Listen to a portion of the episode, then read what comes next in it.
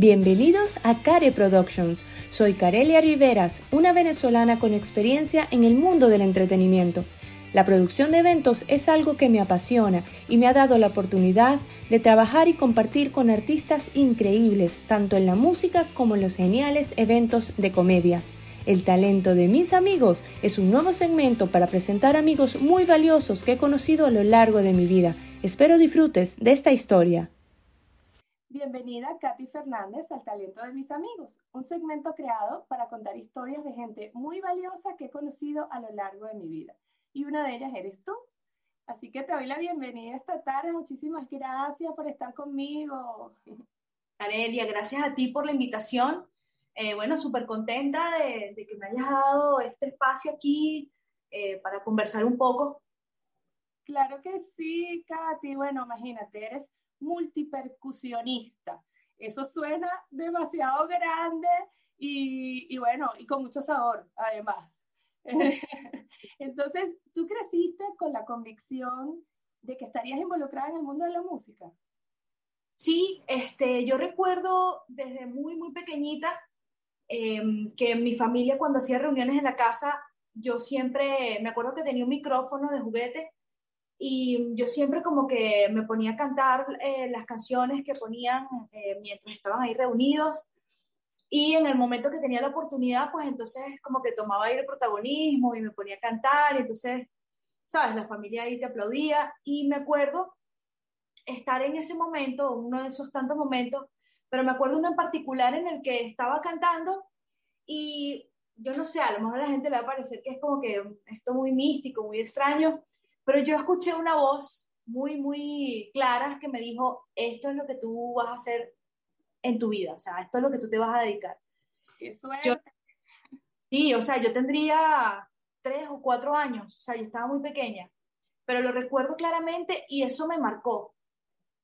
Fue algo como muy contundente. Y desde ese entonces, bueno, yo traté de que siempre mi mamá me, me, metiera en colegios donde había música o clases de música, una coral, para empezar a desarrollarme en el área.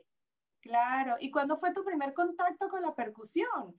Porque no es, no es un instrumento que tú digas así, el típico, pues que cuando estás pequeño es piano, o bueno, cuatro, si es algo nacional, eh, bueno, flauta, que empiezas por allí, pero tú dices, una niña tocando percusión. ¿Cómo fue tu primer contacto? Sí, bueno, fue, de hecho fue bien casual porque, como tú estás diciendo, yo estudiaba ya en el conservatorio, yo tenía como 12 años, ya yo estaba en el conservatorio estudiando guitarra clásica, y en mi colegio, em, yo estudiaba en, Chacao, un lugar en, Caracas, municipio, y allí había una casa de la cultura y ellos estaban como promocionando unos talleres de, percusión. Yo no sabía qué era eso y ellos fueron a mi colegio ofreciendo, mira, vamos a dar una, clase demostrativa para que los niños que estén interesados pues se acerquen a la Casa de la Cultura y se inscriban en los talleres. Yo me quedé por pura curiosidad porque yo en esa, ¿sabes? Me metí en todo lo que había cultural. Fue curiosidad, no tenía ni idea qué era. Y, este, bueno, me acuerdo que llegó el maestro con unos kitty eh, un tamborcito de fulía, y cuando él empezó a tocar sobre todo los kitiplas, que son unos tambores hechos de bambú, es el bambú, entonces eh, lo percutes contra el piso y lo chocas entre ellos también y tiene un sonido bien particular, es bien interesante. Entonces él empezó a hacer eso y luego a tocar el tambor de fulía y yo me sentí una fascinación que no te sé explicar. Y luego entonces pasamos como todos los que estábamos ahí, como a, a tocar un poquito, ¿no? Lo que él nos indicaba. Y entonces me di cuenta que, o sea, para mí fue muy fácil, muy natural. Fue muy natural y entonces me acuerdo que él me dijo, oye, pero tú tienes como facilidad. Entonces yo le dije, bueno, sí, yo estudio música ya en el conservatorio. Entonces me dijo, ¿por qué no te acercas y, y exploras un poquito más? Me habló de su hija, que ya en ese momento estudiaba percusión. Y bueno, yo quedé flechada, Carelia, quedé flechada y me fui para, para, para la Casa de la Cultura y empecé a estudiar formalmente percusión después de eso. ¡Wow! ¿Y cuánto tiempo te llevó? ¿Te llevó a estudiar todo, todas las... bueno, sí, yo estuve eh, estudiando como, en, la Casa de la Cultura estuve como tres años, más o menos, quizás un poquito más. obviamente después uno nunca termina de estudiar. Cuando uno es músico, uno siempre está estudiando porque las cosas van avanzando y además hay tanta información, sobre todo la percusión que es tan amplia porque hay muchos tipos de tambores, después está la, la batería, entonces uno está constantemente estudiando, pero digamos que la parte básica fueron como tres años ahí en la Casa de la Cultura. ¡Wow! Mira, y bueno, y estabas todavía, eras una, una niña, una adolescente cuando estabas con eso. Esos instrumentos tan grandes que requieren tanta fuerza, o sea, ¿cómo te quedaban las manos? ¿Cómo fue, cómo es esa primera experiencia que tú dices, wow, o sea, ¿qué, qué, qué, qué pasó ahí? Sí, bueno, mira, es, es, bien, bien interesante que me preguntes eso porque la gente normalmente no lo sabe, o sea, la gente lo ve a uno tocando y cree que eso es así, soplar y hacer botellas, ¿no?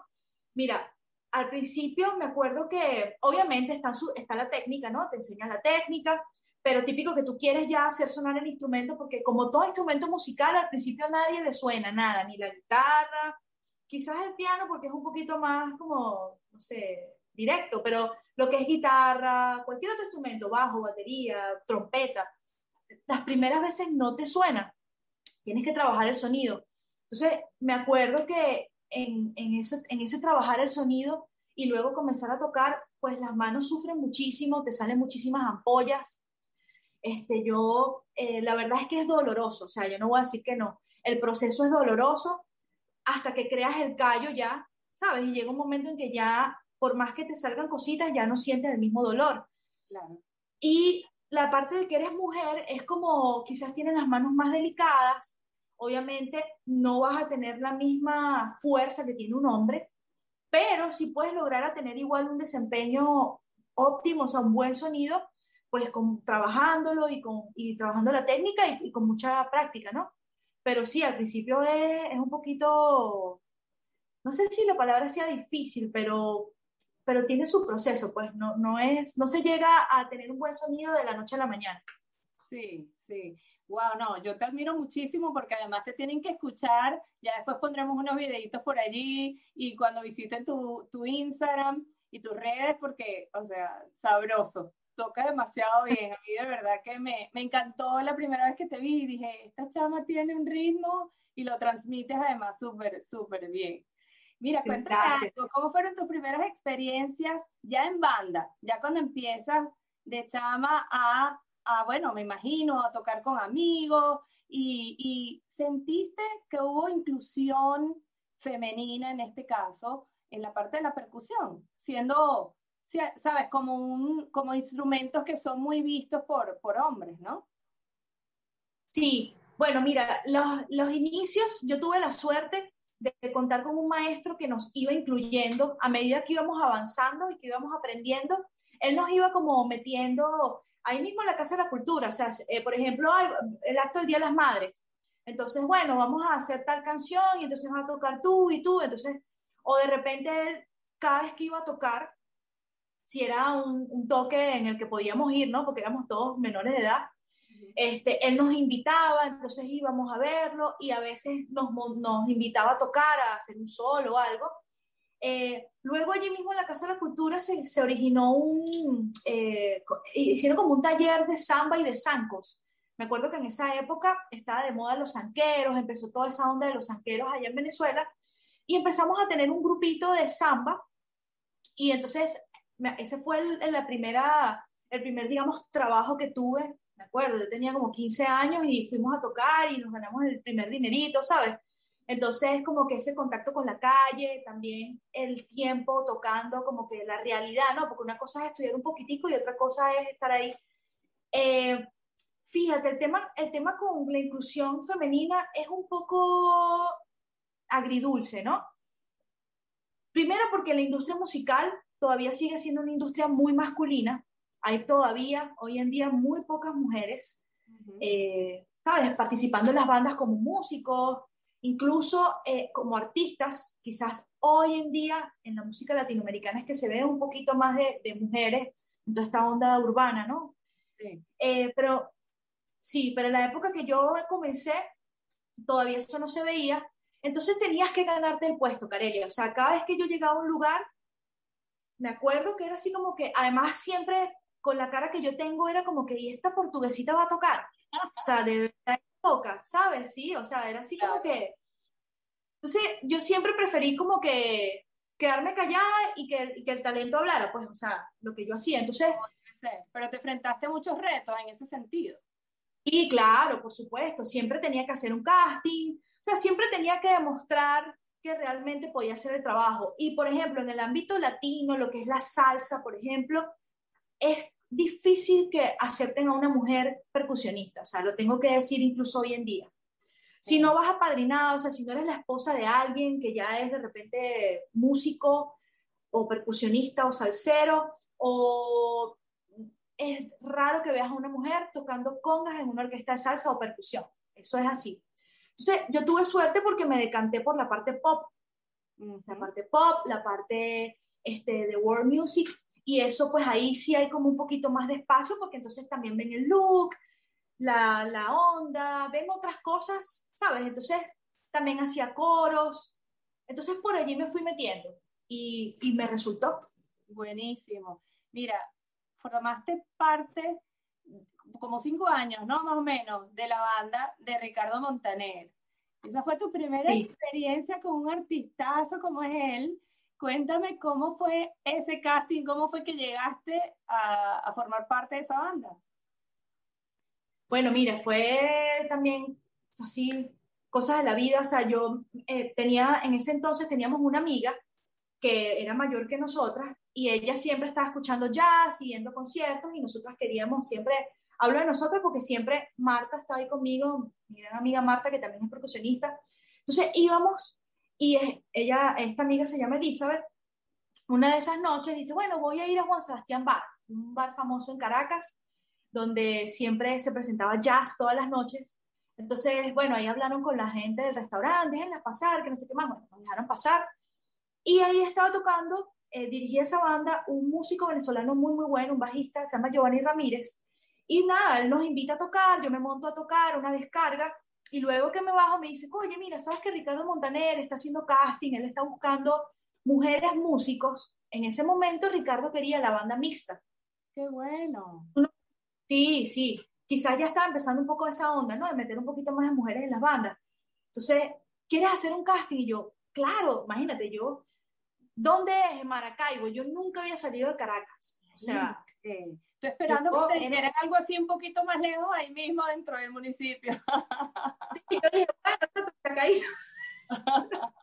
no sé, o sea, sí, en cualquier otro lugar me dice Maracaibo, yo.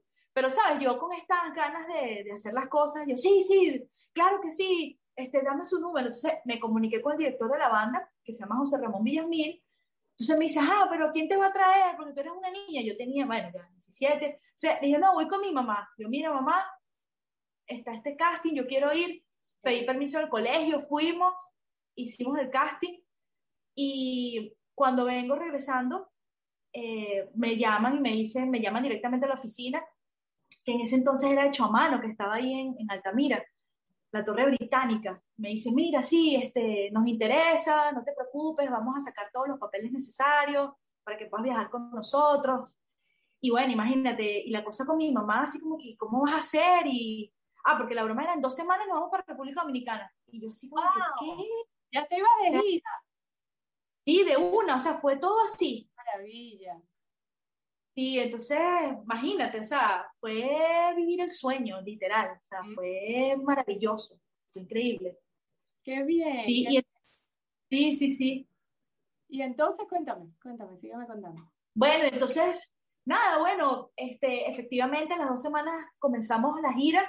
Me acuerdo que eso fue, yo estaba recién cumplida, recién cumplida, fue como un enero, empezamos como febrero, finales de enero. Y bueno, empezó esa gira y y bueno, después vinieron las cosas típicas, o sea, el colegio fue un rollo, tuve que dejar, o sea, las monjas me botaron del colegio. las monjas, que no, botaron del colegio. ya, sí, las pobrecitas, o sea, ellas como que trataron de que yo terminara el año, ese año, pero ya después me dijeron, mira, si vas a seguir en esto, no podemos permitir, porque imagínate, ¿sabes? Entonces, bueno, tuve que salirme del colegio, mi mamá así como que, mira, pero tienes que graduarte. Y claro que sí, bueno, después me gradué por para sistema ahí mismo. pero empezaron esos cinco años de puras giras, Carelia, o sea, recorrimos toda Latinoamérica. Imagínate, yo aprendí muchísimo allí, yo no tenía experiencia profesionalmente de esa altura, ¿sabes? Sí. ¿Sabes? Fue así como que de la nada, de ahí de tocar zambita en Chacao, en la calle, a, a, tocar en, no sé, en el Madison Square Garden, en, Viña del Mar, en, ¿sabes? Qué maravilla. En el o sea, una cantidad de cosas. Yo agradezco muchísimo esa etapa, ¿sabes? Porque ahí aprendí todo lo que sé. Fue la universidad para mí, musical. Claro, claro. No, y bueno, y yo me imagino que de ahí fue, bueno, que, que ya arrancaste de manera pues espectacular y, y comenzaron tus experiencias dentro de Venezuela también, después de estar con Ricardo Montaner. Sí, sí, luego, luego de ese tiempo, porque durante, durante el tiempo que estuve con él, yo no tuve mucho tiempo de, de hacer, eh, digamos, carrera local, porque viajábamos muchísimo. Entonces, bueno, ya después que termina la etapa con él, empiezo entonces ya como que, mira, estoy aquí, entonces empezar a llamar a los amigos, no, este, ya no estoy de gira, ya me pueden llamar. Entonces, bueno, comencé a trabajar, eh, me acuerdo que en ese entonces estaba saliendo Jeremías, un artista, un cantautor venezolano que a mí me encantaba. Eh, empecé a trabajar con él, eh, luego también empecé a trabajar con el maestro Andy Durán, que tenía una big band de Latin Jazz. También tenía, eh, empecé a, a, hacer cosas con unos amigos que tenía en la Universidad Simón Bolívar. Teníamos un grupo allí que se llamó, que se llamó Convolution y hacíamos eh, fusión de venezolano con jazz. Y bueno, y así, o sea, empezaron a salir cosas, a trabajar con artistas. Gracias a Dios, como tenía el precedente que había trabajado con Ricardo, pues les era confiable, ¿sabes? Me llamaban y... Sí, sí, de ahí en adelante nunca paré de trabajar. Qué bien. Bueno, y entonces decides emigrar. Además, y además decides emigrar a Estados Unidos, y no tanto Estados Unidos, Miami, que es uno de los lugares que pienso yo que, que debe ser súper difícil y retador entrar en, en, en ambientes tan, tan competidos, ¿no?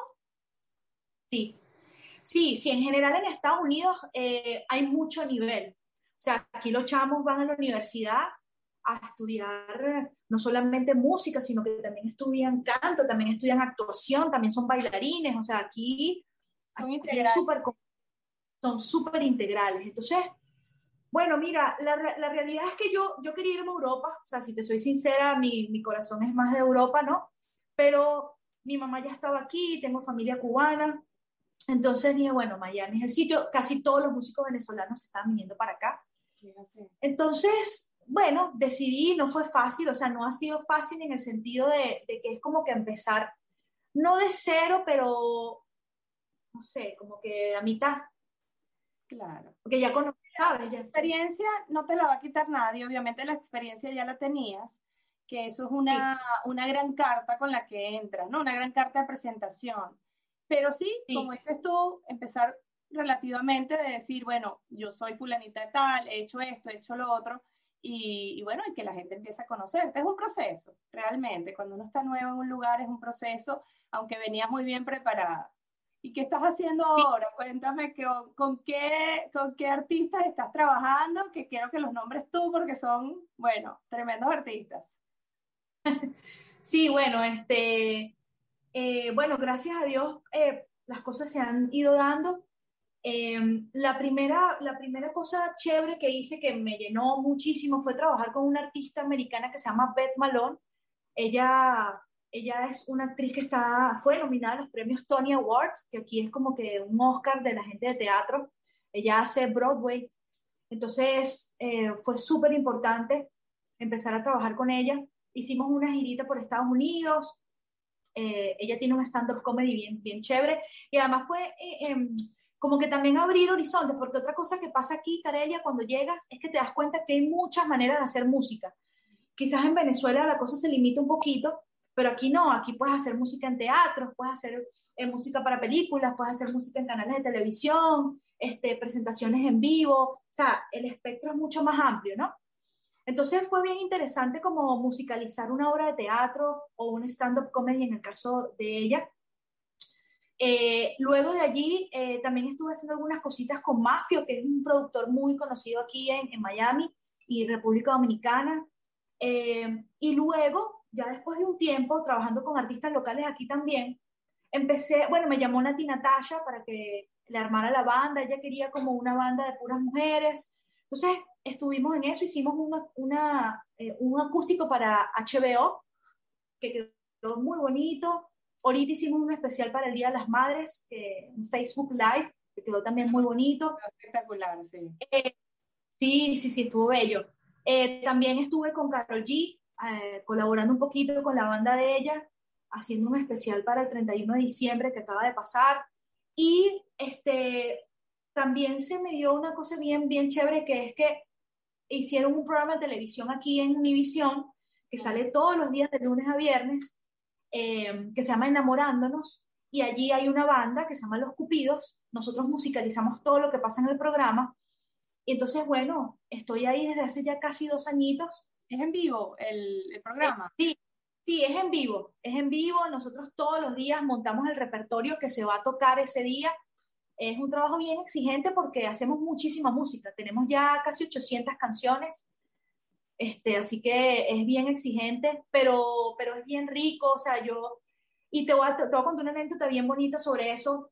Cuando yo recién llegué aquí, Carelia, em, me acuerdo que fui con mi mamá, la llevamos a ver a don Francisco porque a ella le encantaba y mi mamá ya tenía mucho tiempo viviendo aquí y nunca, ¿sabes? Quería, tenía la ilusión de ir a, a, ver a don Francisco.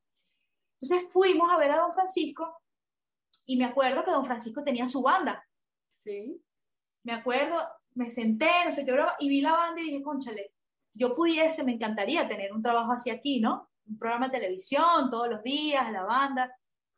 Bueno, pasó el tiempo, el, el bueno, don Francisco es chileno, pasó el tiempo, se da esta oportunidad, me encuentro que estamos grabando Enamorándonos en el mismo estudio donde don Francisco grababa, y que el presentador, son, son dos hosts, una chica y un chico, el, el presentador es chileno también, se llama Rafael Araneda, es chileno entonces, es como que tú crees que no decretas las cosas, pero como que sí las decretas, ¿no?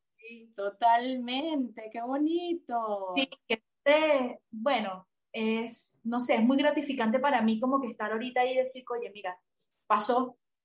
Claro que sí, claro que sí. Has tenido unas experiencias bellísimas.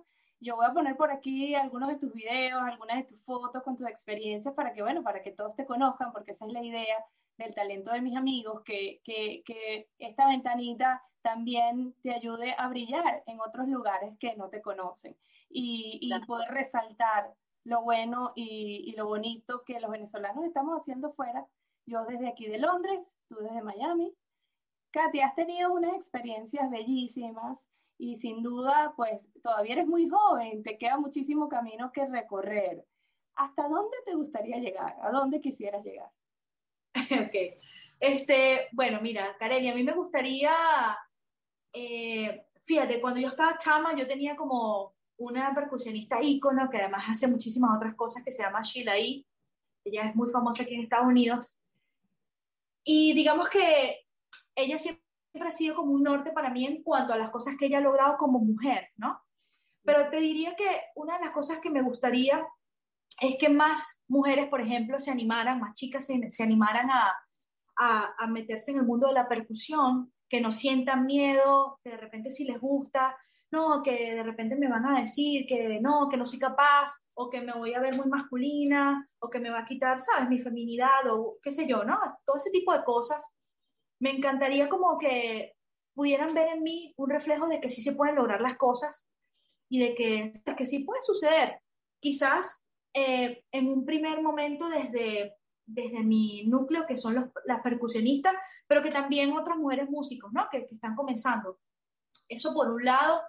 Eh, a mí me gustaría, eh, me he dado cuenta que en la percusión todavía sigue siendo muy empírica, todavía es como que, no sé por qué, pero no es como la batería que tiene como estudios más formales. Entonces me gustaría que la percusión pudiese llegar a más gente, Además que no necesariamente tienes que ser músico para disfrutar la música y un instrumento, ¿no? Entonces me encantaría como, como poder hacer algo más, llegar a más personas en ese sentido, porque también me gusta enseñar. Sí. Entonces, ¿sabes? Como abarcar también ese tema de la educación, de poder llegar a más gente, que aprendan, compartir lo que yo sé, lo poquito que sé. y que lo puedan disfrutar bien, ¿sabes? Además que la música sea una salvación. O sea, para mí la música a nivel eh, emocional y espiritual, en muchos sentidos, ha sido una salvación, ¿sabes? En muchos momentos de mi vida. Entonces, compartir eso, pues que otras personas también puedan tener esa herramienta, ¿no? Definitivo. No, estoy segura además que yo creo que ya lo hace, porque fíjate, yo cuando te vi, yo dije, bueno, esta mujer, o sea, a mí me conectaste inmediatamente. Y, y, y yo creo que eso, a partir de la música, porque la música también nos calma en muchos, en muchos sentidos, eh, nos ayuda también a, a, conectarnos, a, a, poder también eh, experimentar momentos, bueno, tanto de alegría como, como de tristeza, porque hablemos, es así, ¿no? Eh, la vida a veces nos lleva a experiencias que, que, que, por medio de la música logra sanar también muchísimas ah. cosas. Y, y estoy segura que, bueno, que, que por ese lado eh, eh, también has tenido esa experiencia. Sí, totalmente. Y también que te dé un propósito, no sabes, de repente te nace aprender un instrumento y te nace de repente ir a enseñarlo a otro lugar o compartir, ¿sabes? Darlo, es un regalo, o sea, es un regalo que tú puedes es un regalo que primero se te da a ti y que luego tú puedes dar a otros también, ¿sabes? Que se multiplica. Entonces, eso es lo bonito, ¿no? Claro que sí, bellísimo. Katy, qué lindo todo eh, lo que me has dicho, qué linda tu experiencia. Estoy súper llena de emoción de poder compartirles a todos tu, tu historia. Y, y, bueno, te doy las gracias por, por haberme acompañado. ¿Qué otra cosa nos quieres decir ya antes de despedirnos? No, bueno, no, primero darte las gracias. Eh, me encanta, eh, estoy súper agradecida de, de, poder contar con, con, tu amistad y que me puedas tener aquí en tu, en tu canal. Eh, me encanta lo que haces. me gusta cuando la gente hace las cosas de una manera tan profesional y con tanto amor y pasión. Este, eso se ve reflejado. que gracias, es un honor para mí. Y bueno, nada, quería pues simplemente decirle a las personas si alguien por ahí está viendo que quiere dedicarse a la música, ya sea profesional o no profesional, pues que lo intente, que no hay misterios, simplemente ponerse un poquito para la cosa, eh, disfrutarlo y pues nada, que, que la música es una, una herramienta maravillosa para muchas cosas. Claro que sí. Gracias, Katy. Te mando un beso enorme de aquí hasta Miami. Muchísima suerte en todos los proyectos que, que, bueno, que vengan más adelante. Y ojalá, y, y, bueno, sientas otra vez esa conexión y ya me contarás de algo premonitorio así, porque eres, eres muy este, intuitiva con las cosas que, que, que has sentido a lo largo de tu vida y sé que vas a seguir creciendo. Así es. Muchísimas gracias, Kareli. Un gran abrazo. Un beso.